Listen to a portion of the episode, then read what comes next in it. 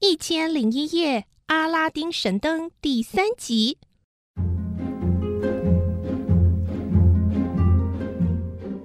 叔叔，叔叔，快打开啊！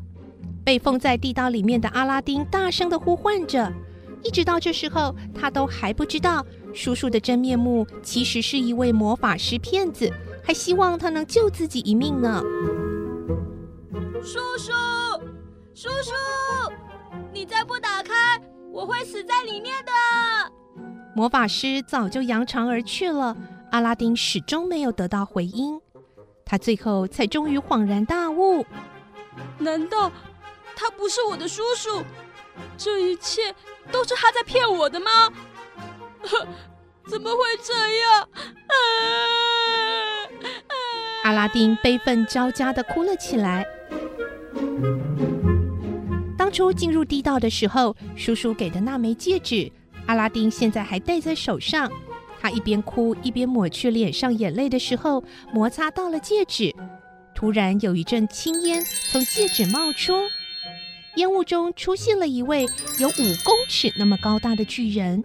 巨人恭敬地说：“主人，你呼唤我，有什么吩咐吗？我绝对照办。”第一次看见这样的庞然大物，阿拉丁简直吓坏了。嗯嗯嗯嗯，你是谁？怎么会出现在这里啊？我是戒指精灵，拥有戒指的人就是我的主人。只要您一摩擦戒指，我就会出现，听候差遣，为您服务。阿拉丁听了，松了一口气，心情也好了起来。啊，好吧，那你听好喽，请立刻带我回到地面上。绝对照办。话才刚说完，阿拉丁就被戒指精灵轻轻托起，不到一秒钟。阿拉丁就发现他已经站在外面的地上了，而戒指精灵也悄悄的消失无踪了。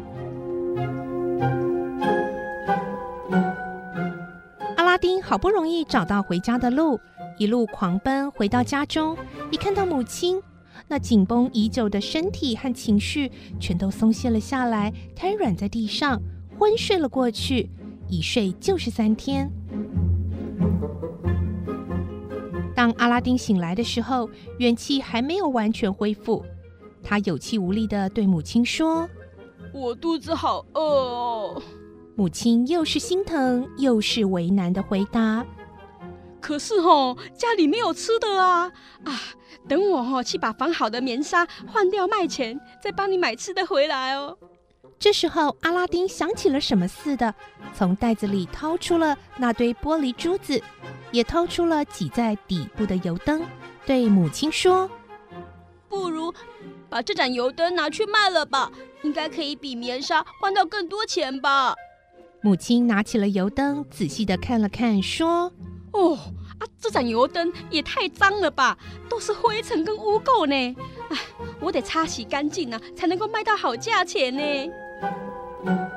他拿起身边的一块破布擦拭油灯，结果一阵白烟从油灯窜出，接着出现了一位面目狰狞、比之前的戒指精灵还要高大一倍以上的巨人。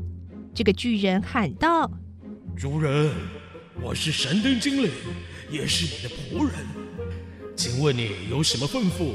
我绝对照办。”阿拉丁的母亲第一次看到这种场面，吓得瘫软在地上。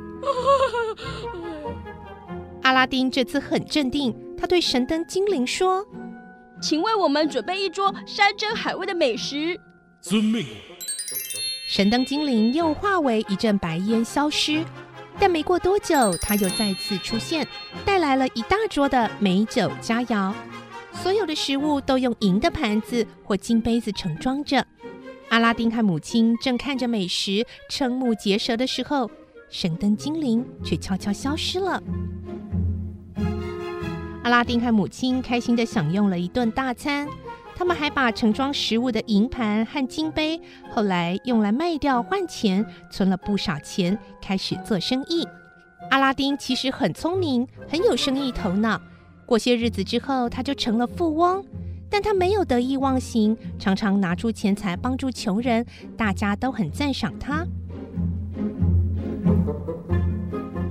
有一天，阿拉丁走在市场的路上，听到了有人大声的嚷嚷：“让开呀，回避呀！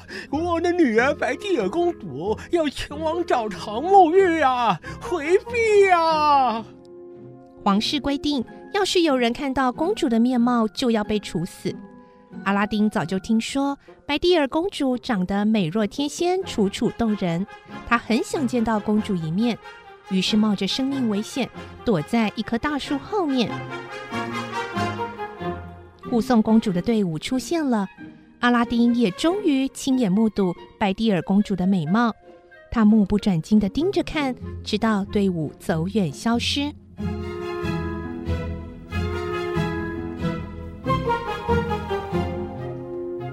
阿拉丁失魂落魄的回到家中，想念着美丽的公主，吃不下饭，睡不着觉。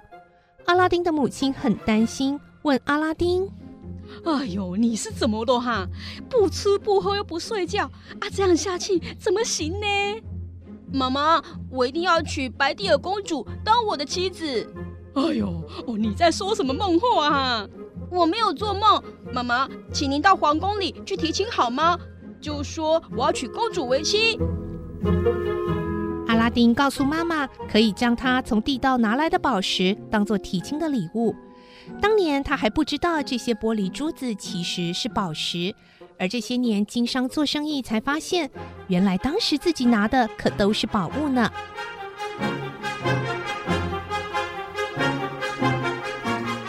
隔天，母亲就来到皇宫，向国王献上宝石。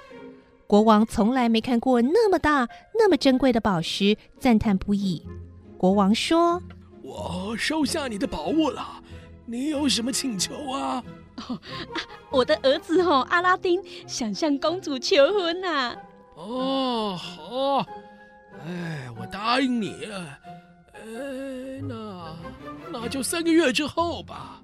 三个月之后，你的儿子就可以跟我的女儿结婚。”阿拉丁的母亲高兴地叩谢国王，开心地回去告诉阿拉丁这个好消息。